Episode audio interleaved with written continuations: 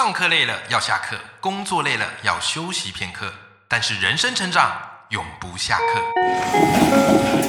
嗨，欢迎来到 Life 不下课，我是欧阳立中，每天陪你学习练功，一起玩出你我的理想生活。Hello，各位听众朋友，大家好，我是王立中，欢迎收听 Life 不下课，每天一集不下课，别人休息你上进，累积你的复利成长。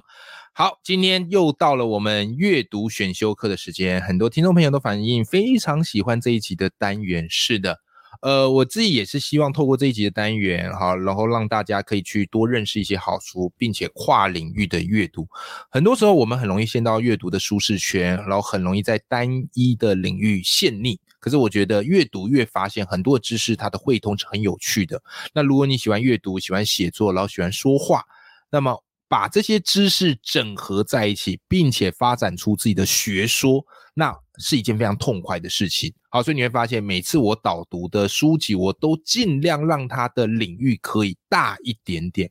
那今天这集也是一样。今天之所以会想导读一本书，是来自于一位我们的铁粉的五星留言评价。好，这位铁粉是 Carol。非常谢谢 Karo 哈，Karo 给我这个五星留言，他说啊，老师不论是文章或 Podcast 都是含金量很高的等级啊。我也有上老师的说书课，也觉得老师能侃侃而谈，就连团购老师也是很专业的分享。很多作家不好意思谈钱，但老师很真实表达自己，并认为投资也很重要。总之，老师样样行，值得五星评分。非常谢谢 Carol 的肯定、鼓励加推崇啊！哦，不好，真的很不好意思啊，非常感谢你哈。那有样样行吗？其实我我自己认为没有啦，但是我对每件事情都感兴趣。那当当你感兴趣的时候，你就会想稍微去了解一下。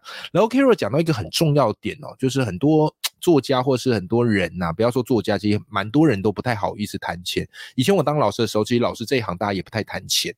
对吧？因为谈钱又觉得好像很市侩，然后好像那个教育爱就有点点被 抹灭了，是吧？可是我觉得。谈钱是一个蛮天经地义的事情，因为你有付出心力，其实就应该有合理的报酬。有时候不谈钱，你很容易被凹，或是你表面上不谈钱，但是实际上你都乱做。所以，与其如此，我倒不如一分钱一分货。那更何况，我们本身也不是靠空气就能生活的嘛，还要养家活口。所以，我觉得其实。慢慢的，我们的风气可以多鼓励大家去谈钱，然后谈一些合理报酬，并且谈自己的价值成长。这个也是我 p a c k a g e 节目很常跟大家聊到的一点。好，所以。就是 karol 给我一个灵感，这一集要来跟大家好好来谈行销这件事情。谈钱一定会讲到行销，你要人家帮你的商品买单，你就必须要去说服别人。所以今天我们要来聊这本书，叫做《嘘，别让顾客知道，原来你用了这一招》。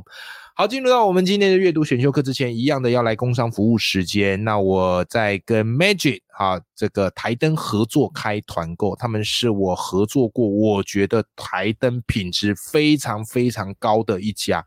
那尤其啊，一盏好的台灯可以帮助你的孩子好好的学习，并且把关他的视力，同时也会增加你工作的效率。所以我对台灯的品质要求非常非常的高。那刚好 Magic 台灯非常符合我的需求，因为他们主打。顶级的灯光品质，他们的灯光是不炫光，而且有多层薄膜的。好，然后再加上这个人工的工学设计，好，符合人体工学的设计。更重要，更重要的是，他们的台灯是有眼科医师的专业推荐的。好，所以他们的台灯我用过，我现在自己用的这一盏，哈，也就是 Magic 的台灯。好，我不管是读书，好，不管是写作，甚至我录 podcast，我 podcast 其实都会打一个呃简单的提纲，所以我是看着提纲然后去录的。那我也会用这个 Magic 的台灯，因为他们的可以帮助你哈，就算在看这个三 C 荧幕，你知道哈，年纪慢慢长了，然后看三 C 荧幕有时候眼睛会很酸，可是它可以帮你去舒缓，好，所以我觉得非常非常的有用。然后再来哈。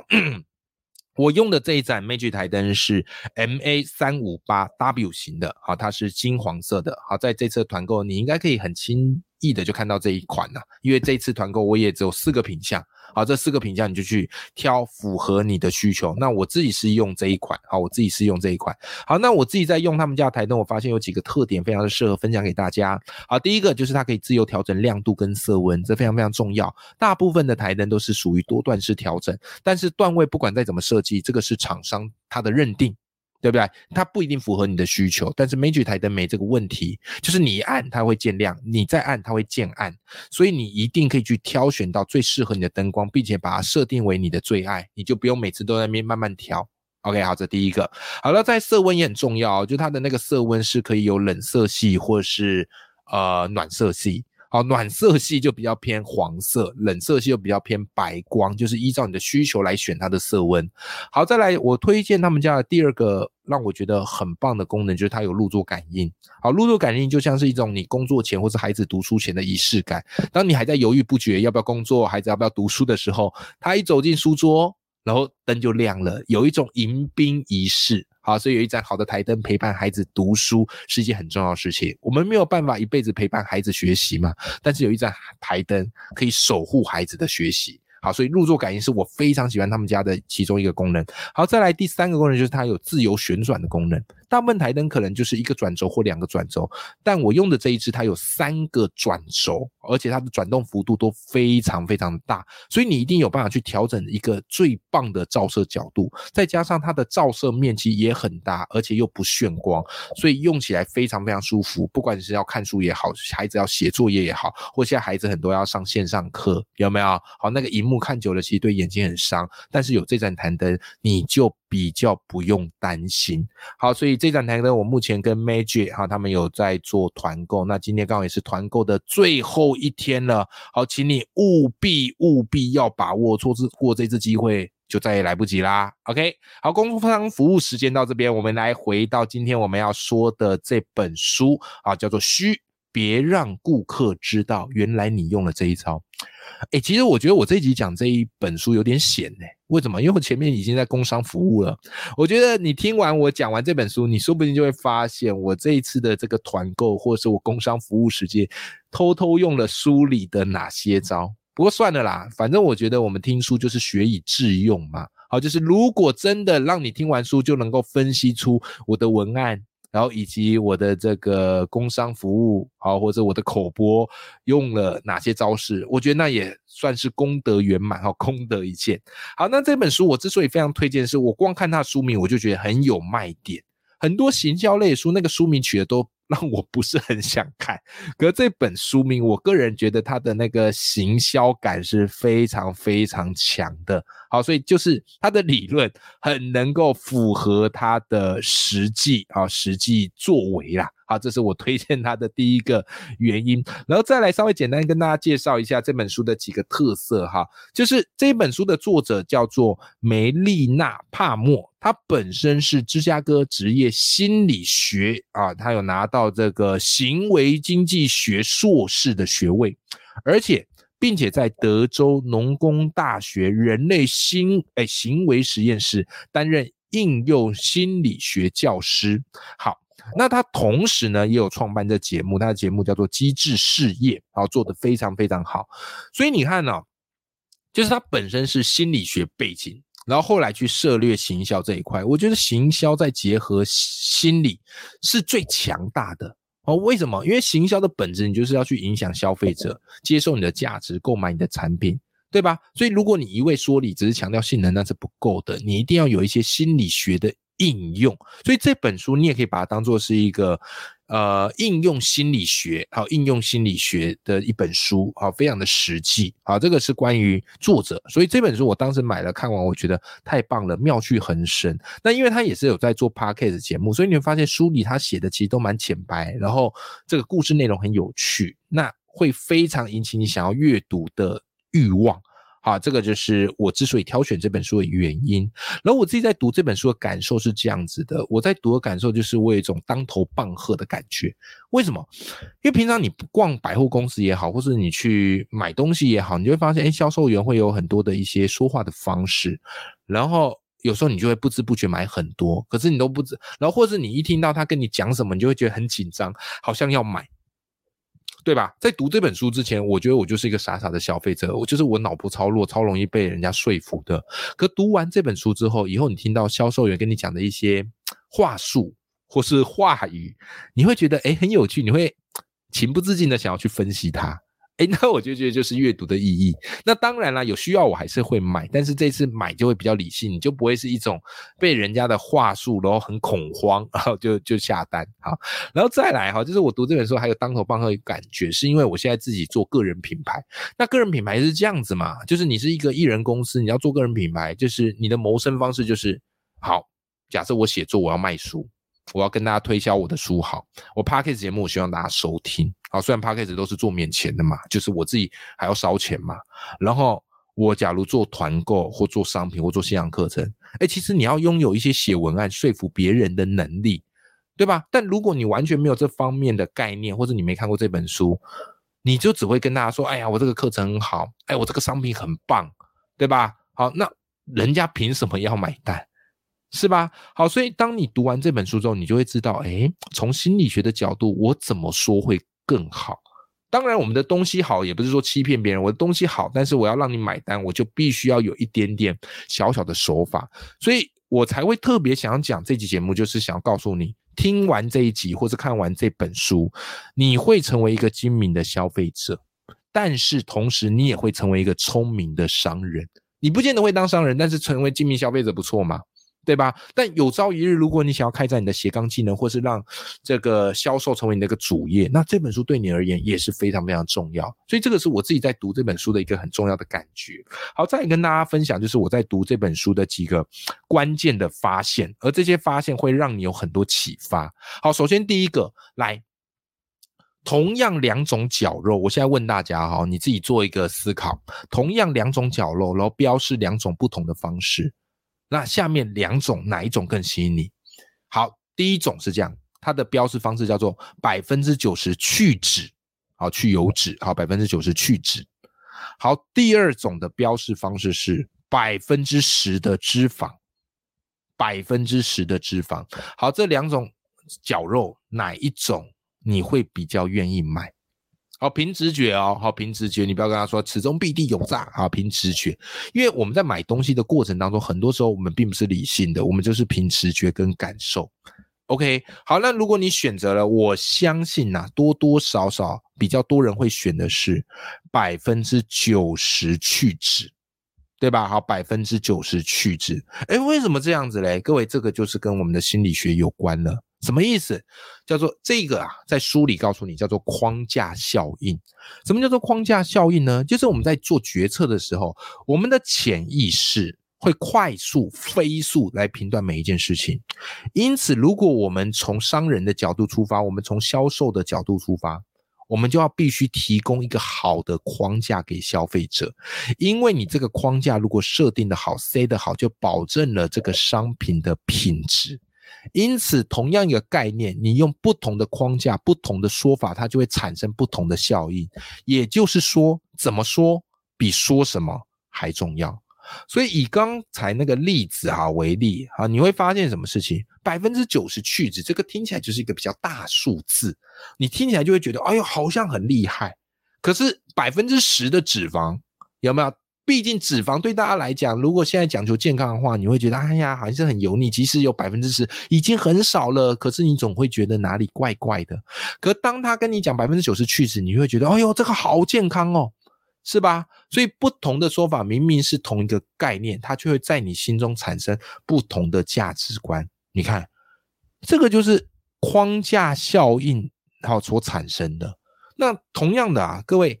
在我们这个生活当中，框架效应无所不在啊！你今天听完这一趴，我知道，我跟你讲，你去街上走，你看到招牌或者看到他们一些这个红布条，你都会开始去思考，这很好玩哦。但你不要去戳破，我们就是思考我们自己的事情，别人要相信是他家的事。好，举个例子，好，假设有一家银行，好，假设有一家银行，我们叫大发银行好了。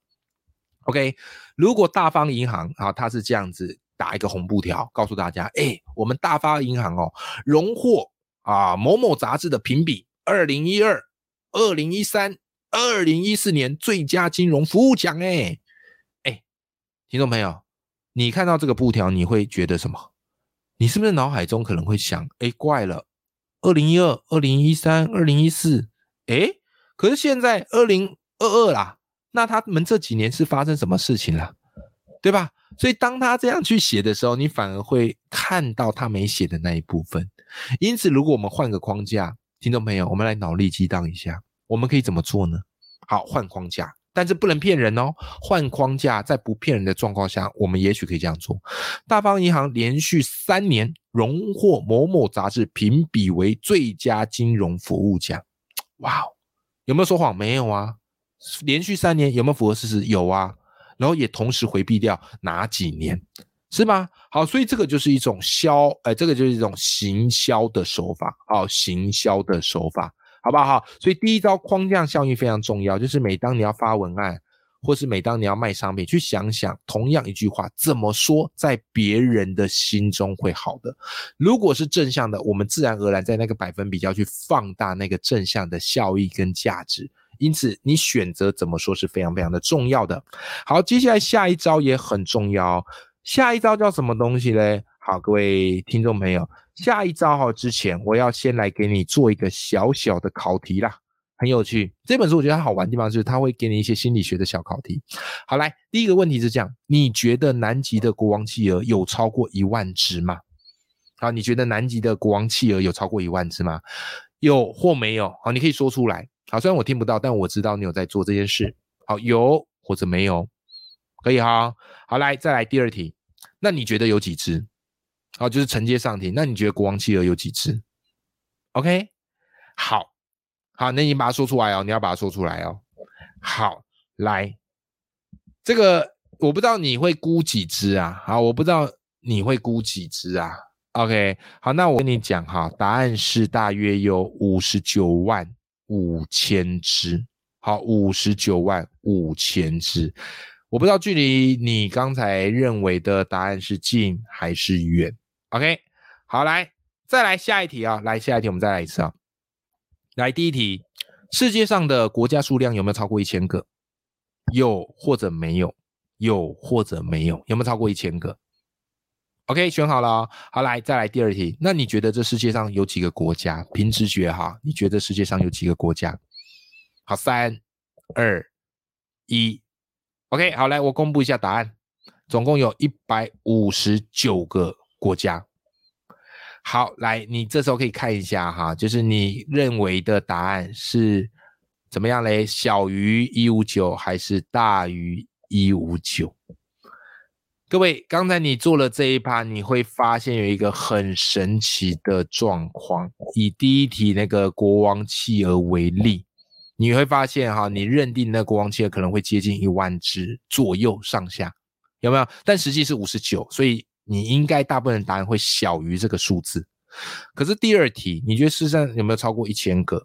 然后你最后认定的那个国家数字，有可能有极大可能是大于一五九，因为你可能会估接近一千，对吧？好，所以最后你的那个答案可能离实际答案是大于的，很怪。所以你有没有发现一件事？其实第一题都是在诱导你。诱导你去做比较大或是比较小的选择，那为什么会这样子呢？来，请注意，这个在我们心理学叫做锚定效应。什么叫锚定效应呢？就是我们人们在做决策的时候，我们很容易被第一个接收到的资讯所影响，继而去做出一些后续的判断。哪怕第一个所接收到的资讯跟我们实际要判断的那个东西是完全没有关联，我们还是会被影响，我们还是会被影响。OK，好，所以你看这个叫做锚定效应。那为什么叫锚定？很简单，船嘛，它如果要靠近岸边，它必须要下锚，对不对？然后下锚之后，你会发现那个锚很重，所以那个船就只能在这个锚的附近去摆荡，它就不能远离那个锚的位置。所以第一个资讯，它就有点像是那个锚放下去之后，它就会开始决定。你接下来的答案，或是决定你接下来的行为，因此锚定效应啊，是在这个行销上面，商人最常惯用的一个手法。我举个例子好不好？士力架巧克力大家有吃过，对不对？好，士力架巧克力。那如果士力架巧克力哈，他写的文案是这样：为你的冰箱买下它们，请问你会买几条？顶多一条吗？对吧？或是根本不买嘛，我干嘛为我冰箱买下他们？可是哦，你知道哦，后来士力架巧克力他们放另外一个文案，叫做为你的冰箱买十八条。你说太扯了吧？我没事买十八条干嘛？我又吃不了那么多。可是你知道，光凭这个数字哦，买十八条，结果它的销售额相较前面那个文案增加百分之三十八，很神奇。为什么？因为那个十八是拿来锚定你的，好，那个十八是拿来锚定你用的。好，再举个例子，好，再举个例子，好，奶粉，好，奶粉如果告诉你每罐便宜八十。好，第一个啊，每罐便宜八十。第二个，告诉你每罐便宜八十，但每人限购四罐。哦，你只能限购四罐哦。好，再来第三个，每罐便宜八十，但每个人限购十二罐。你说太扯了吧？谁没事会买到十二罐？我跟你讲，现在你在听很理性哦，可是我们在消费的时候很冲动。以第一个每罐便宜八十来讲，平均消费者会买三点三罐。但是第二个每罐便宜八十，每人限购四罐，平均消费者会买三点五罐。第三个每人限购十二罐的那个文案，平均大家会买七罐。我知道很扯，但是这个就是呃，这个什么消费心理学啦，好，就是这个心理机制，其实在我们的脑海中去做运作，所以这下。你学会了吧？好，你学会了吧？好，来第三个发现，第三招跟也是最后一招跟你分享。好，这招我觉得也蛮有趣的。好，这招我我我也觉得蛮有趣的。好，可以来跟你分享看看。好，这招我先从一个我看过的一个呃小故事，好，算是一个段子啊，还蛮有趣。他就问哈，如果一群小孩常常在空地上吵闹。对不对？好，一个老人家，那他们小孩很常在他家附近的空地吵闹，你要怎么样把他赶走？好，你要怎么样把他们赶走？他每天都会来，然后那怎么赶走？好，后来这个老先生想出一招蛮有趣的，他就跟这小朋友讲：“哎，小朋友，我好喜欢你们来这个空地玩哦，听到你们的声音，我就觉得好有活力。”好，当然心里不是这么想的。他说：“所以为了奖励你们。”好，就是你们如果都有来这个空地玩，每天来这空地玩，我给你们每个人十块钱，怎么样？哦，小朋友说好诶，来空地玩还有钱呢，真开心。然后每天来，每天来，好啦。后来这个老先生跟他们讲：“哎呀，小朋友，我还是很喜欢你们来空地玩，但不好意思哦，就是我们那个钱没那么多，所以以后你们来，我给你五块，好不好？每个人还是有五块，你觉得怎么样？”那小朋友就开始咕哝了：“嗯，怎么变少了？”然后后来再过一阵子，小朋友来。老老先生跟他们讲：“来，你们还是来，可是我真的已经没有钱了，所以你们来，我给你们一块钱，你们觉得可以吗？你知道吗？后来小朋友就不来了。哎，这个故事告诉我们什么？这个故事告诉我们什么？你知道吗？这个就是符合人性。什么叫人性？叫做损失趋避。人很害怕失去，而且人失去的感受是大于得到的感受。因此哦，那个得到啊，要两倍的快乐，你才可以。”平衡失去的痛苦，所以你知道很有趣的，就是我们驱动消费者行为主因是损失，而并不是获得。所以如果我们的文案总是强调到说，哎呀，你能获得什么啊？你可以怎么样怎么样啊？哎，有时候效益有限，不是说不行啊。像我的文案还是会去强调这个，但是我们可以稍微多去略提一下它的损失是什么。我曾经看过一个补习班文案，蛮厉害的，他叫什么呢？他说你来。我栽培你的孩子，你不来，我栽培你孩子的竞争对手。我妈呀，你知道吗？如果我作为家长，我看到这个文案，不寒而栗啊。OK，那当然了，你可能会觉得他有一点点恐惧行销，哎，的确有这样的一个成分。好，不过行销的本质就是看你怎么去用。如果你商品好，用一些适度的行销手法，呃，是可以帮助到你商品被更多人认识，那我觉得也是好事一件，好吗？好，所以。今天我们分享的这本书叫做《嘘，别让顾客知道你原来用了这一招》。好，原来你用了这一招。好，相信你学到了很多的方式。那你回去之后可以怎么做呢？如果你自己本身没有在做生意，没有在卖商品的，好，那你给自己的一个行动就是，你去百货公司逛街，或者你去哪里逛街，然后你在买东西的时候，你来看看这个销售员他怎么跟你说。或者你可以看看他们店家的销售文案是怎么写的。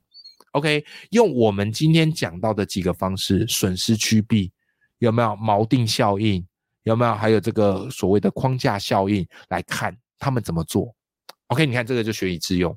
那如果你自己本身是有在卖东西，有在卖课程，有在卖商品，有在经营电商，那更好啦。你今天就用我们教的这三招，书里提到这三招来试试看怎么写文案，来说服消费者，好吧？我相信这本书会对你的生活起了一个非常大的影响跟改变。希望这本书有帮助到你。永远要记住，眼里有光，心中有火的自己。我们下集见，拜拜。